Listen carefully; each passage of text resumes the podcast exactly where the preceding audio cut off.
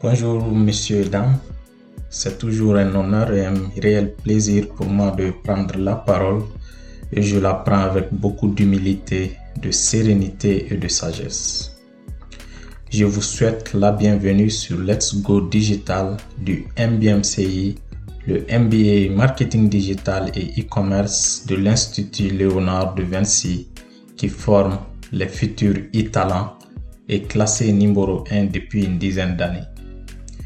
Je salue au passage l'ensemble du corps professoral qui a grandement contribué à réveiller cette passion du digital qui sommeillait en nous.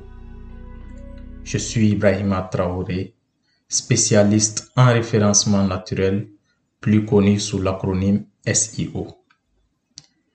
Comme vous le savez, Google est le plus important acteur du web avec plus de 90% du marché mondial et a engagé sur les 12 derniers mois un chiffre d'affaires de 257,6 milliards en augmentation de 41,2%.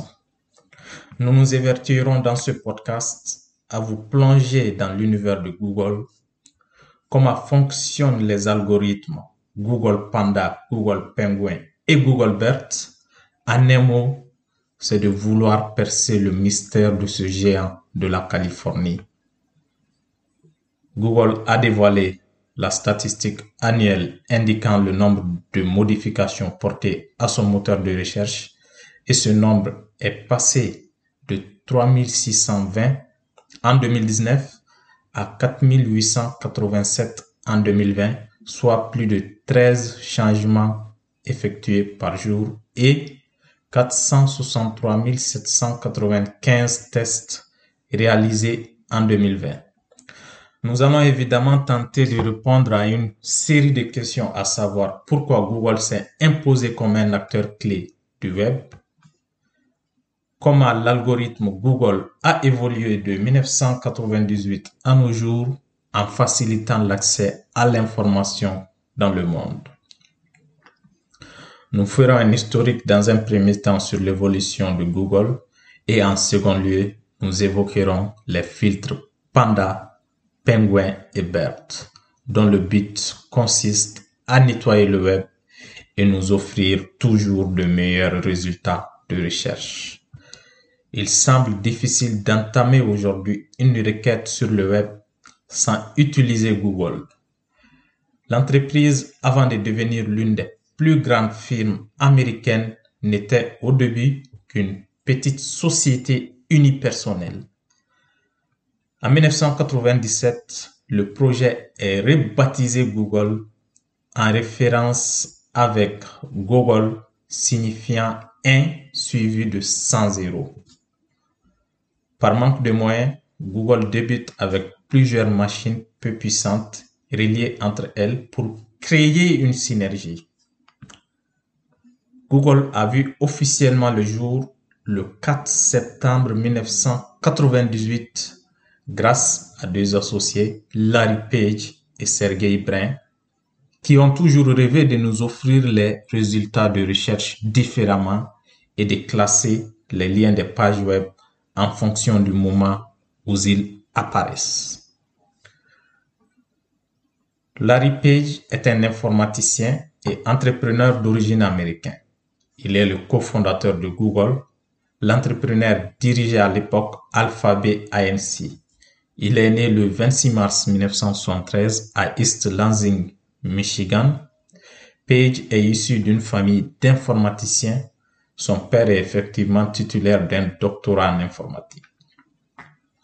Sergey Brin, cofondateur du géant Internet. Il est de plus le directeur technique de l'entreprise. En 2011, Forbes a placé le directeur à la 24e place dans le classement des plus grosses fortunes mondiales. Sa richesse est estimée à 19,8 milliards de dollars. Brin est aussi issu d'une famille de mathématiciens, d'où sa passion pour cette matière. Son père était également un professeur de mathématiques. Évidemment, les deux associés se sont rencontrés à l'université de Stanford. L'entreprise décolle en 1998 grâce à un premier investissement de 100 000 dollars versé par Andy Bechtolsheim. Sergei et Larry ont d'abord loué un garage en guise de local pour les débuts. Un an plus tard, les cofondateurs sont obligés de déménager à Palo Alto car le nombre de personnel augmentait.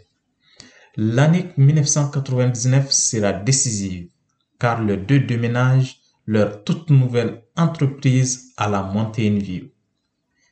Ils bénéficieront d'une levée de fonds majeure à hauteur de 25 millions de dollars, ce qui permet de faire décoller l'entreprise pour de bon.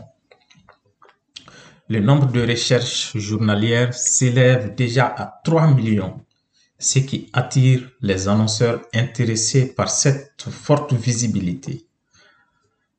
Après avoir planté les deux corps, il est intéressant de savoir que le web a connu son apogée au début des années 90. Très rapidement, les premiers sites ont vu le jour et à l'époque, les premiers outils qui permettent d'effectuer des recherches sur le net, c'était dans le but de faciliter l'accès à l'information.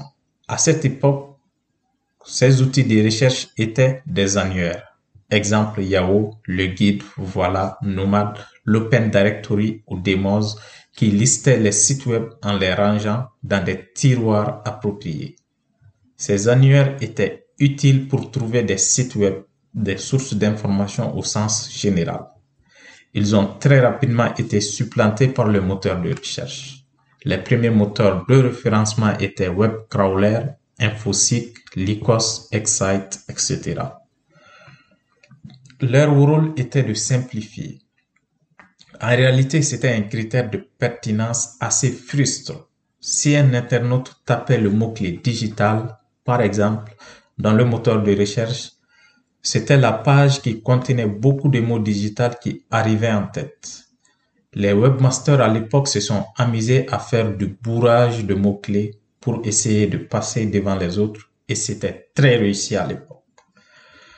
Google arrive sur le marché à la fin des années 90 et bouscule le monde de la recherche web car les ingénieurs qui ont créé ce moteur se sont vite aperçus que la lecture de la balise Meta Keywords ne pouvait pas suffire à bâtir un moteur de recherche pertinent. Les deux associés ont eu l'idée de créer un outil efficace et pertinent car l'analyse d'une page web et de son contenu ne suffisait pour évaluer de sa qualité, sa pertinence par rapport aux termes saisis par l'internaute. Ils ont alors construit une famille de critères axés sur les liens pointant vers des pages populaires. Plus on parle de vous sur le net et plus vous êtes populaire. C'est ainsi que la notion de PageRank a vu le jour pour classer un site web selon des critères de pertinence et de notoriété et ce principe demeure toujours être l'ADN de Google. La notoriété et la pertinence de son moteur a fait de l'entreprise l'une des plus grandes firmes américaines sur le web, Google figure parmi les Big Four de l'Internet, avec Apple évidemment, Facebook et Amazon. Mais malgré la mise en place de ces critères de pertinence et de notoriété, beaucoup de webmasters ont commencé à tricher sur Internet et à violer les règles établies par la firme.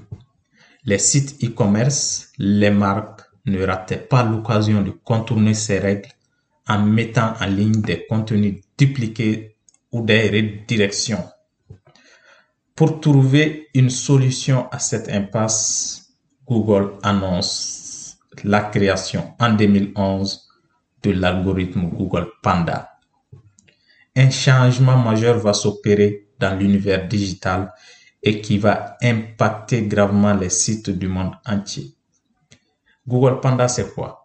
Google Panda va aider à filtrer les sites qui ne sont pas pertinents et qui ne fournissent pas un bon contenu aux utilisateurs. Google Panda a été mis en place pour aider les utilisateurs à trouver à la fois des sites web, mais des sites web fiables et de qualité. l'algorithme censure les sites ou contenus qui ne sont pas jugés fiables, c'est-à-dire qui contiennent trop d'informations fausses et inutiles aux internautes.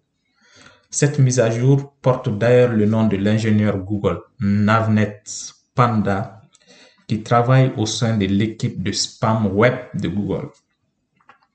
Lorsqu'il a rejoint la firme de Mountain View en 2010, son rôle était de développer un nouvel algorithme pour résoudre le problème du contenu de faible qualité et ombrant les pages de résultats de recherche. Navet Panda est également le concepteur de RankBrain, un système d'intelligence artificielle qui permet à Google de mieux comprendre ses utilisateurs et de fournir de meilleurs résultats de recherche. Cet algorithme a été conçu pour nettoyer les résultats des sites malveillants et non pertinents afin d'améliorer la qualité des résultats obtenus sur Google. Il consiste à analyser les liens entrants et les commentaires afin de déterminer si un site est pertinent ou pas. Avec son algorithme de base, Google a cherché à récompenser les sites web qui ont un contenu pertinent et bien écrit. Cependant, il y a quelque temps, l'entreprise a décidé de mettre en place une mise à jour visant clairement les produits phares des marchés commerciaux, les groupes d'achat en ligne.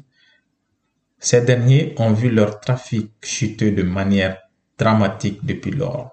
La règle est simple.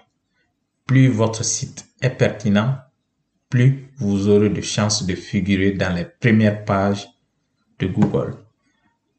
Panda est un algorithme anti-spam qui a pour rôle de réduire le contenu web considéré comme inutile et de référencer uniquement du contenu high level. L'impact du panda sur le marché de l'Internet s'est déjà fait sentir aux États-Unis uniquement avec 3 à 5% des requêtes furent impactées. Quelques dates clés des sanctions du panda le 24 février 2011. Panda 1.0, la première version du filtre est lancée uniquement aux États-Unis dont le but est de lutter contre les fermes de contenu. 11 avril 2011. Le filtre s'applique désormais à tous les sites anglophones, Grande-Bretagne, Australie. 12 août 2011, le lancement de Panda version 2.4 touche tout le monde, hors les pays asiatiques. Total fin 2013, on comptabilise 26 lancements du filtre de nettoyage Panda. Le Panda 4.0 a eu comme effet de sanctionner les sites web ayant une densité trop élevée d'articles et des liens commerciaux ou sponsorisés dans le corps de leur contenu principal, ce qui a entraîné une baisse significative des clics et donc une baisse du taux de conversion. L'objectif principal de cette mise à jour est d'augmenter la qualité des résultats de recherche. La mise à jour a affecté à la fois les recherches sur ordinateur et sur mobile, mais les changements les plus importants ont été opérés au niveau des recherches sur mobile. Si votre site est affecté par Google Panda, vous constaterez rapidement une baisse de votre trafic et du nombre de conversions de visiteurs en vente. Et cela est d'autant vrai que les sites e-commerce comme Amazon, eBay ou encore Etsy ont subi la fureur du panda. Pour savoir si votre site a été affecté par Google Panda, vous devez impérativement consulter votre Google Search Console pour voir si votre taux de rebond est élevé ou faible, un faible nombre de pages de visite, pages par visite ou un faible temps passé sur le site. Vous êtes susceptible d'être concerné par la mise à jour de l'algorithme. Évidemment, depuis 2013, le filtre Panda fait partie intégrante de l'algorithme il n'y a plus de lancement mensuel et les mises à jour se font en temps réel. Google ne s'arrêta pas uniquement à ce niveau et très rapidement, on découvrira aussi l'algorithme Google Penguin dans la même foulée. Vous êtes-vous demandé pourquoi un résultat de recherche organique l'emporte sur un autre? Existe-t-il une formule à suivre pour déterminer la qualité d'un site web aux yeux de Google? Si un certain site web se classe au-dessus du mien, cela me dit qu'il doit avoir quelque chose que je n'ai pas. Jusqu'en mi-2011, c'était vrai. Cependant, depuis la sortie de Google Penguin, les propriétaires de sites web commencent à regarder le contenu de leurs concurrents pour les classements plutôt que de se fier uniquement aux facteurs sur site. En 2012, Google a publié une nouvelle mise à jour de l'algorithme Google Penguin Update qui ciblait les sites web qui utilisaient des méthodes sournoises pour obtenir un classement élevé sur la page des résultats de recherche. Google Panda a vocation à sanctionner les mauvais élèves du web et les conséquences peuvent aller jusqu'à la désindexation de votre site, c'est-à-dire supprimer totalement votre site. Google Penguin est un filtre au sein de l'algorithme qui vise à pénaliser les sites de mauvaise qualité. Penguin a d'ailleurs été présenté par Larry Page, PDG de Google, lors de la réunion annuelle de la Church Marketing Expo à San Francisco le 24 février 2012. Le 24 février avril 2012, Google a publié une déclaration sur son blog officiel expliquant que Penguin était réel.